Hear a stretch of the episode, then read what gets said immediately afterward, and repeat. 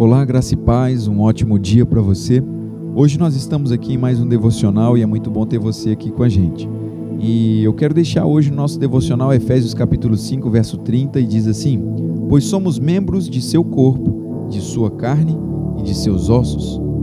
E em João no capítulo 15, no verso 5, Jesus ele diz assim: "Eu sou a videira e vós os ramos." Essa é uma descrição de unidade e é a mesma mensagem comunicada no versículo que nós lemos no início. A palavra membros no nosso versículo do início é melos e significa, sabe, membros que você tem as suas mãos e pernas. Nós somos os membros do seu corpo. E em 1 Coríntios, no capítulo 6, no verso 15, clarifica ainda mais isso e diz assim: Não sabeis vós que os vossos corpos são membros de Cristo? Isso está se referindo, irmão, à igreja, e o seu corpo é a extensão física de Cristo no mundo. Então a compreensão disso vai dar a você uma nova mentalidade sobre quem você realmente é. Você não pode, sabe, ser um com ele e ser doente. Não existe a possibilidade de sermos um com ele e termos os nossos órgãos do nosso corpo comprometidos. A vida dele em você vai aperfeiçoar você por completo. A mensagem é detalhada em 1 Coríntios no capítulo 12, no verso 27 diz: Ora, vós sois o corpo de Cristo e em seus membros em particular. Isso significa que vocês são membros definidos, são membros que se podem descrever. Aleluia!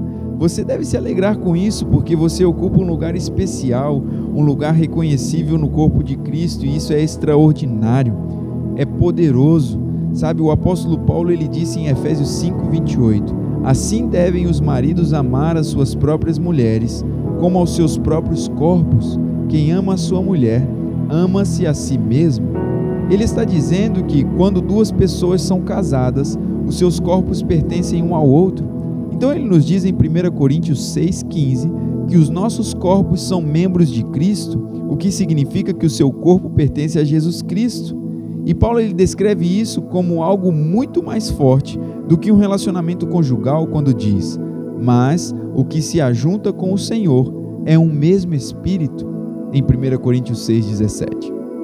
Isso significa que Cristo tem direito sobre o seu corpo e você tem direito sobre o corpo dele. Mas como o seu corpo está no céu, Paulo diz que se você está unido ao Senhor, é um mesmo espírito, porque por meio do espírito você pode colocar à disposição do seu corpo as glórias do corpo ressurreto dele. Isso é muito poderoso. Agora você pode entender melhor quando a Bíblia diz: Cristo em vós, a esperança da glória, em Colossenses 1:27.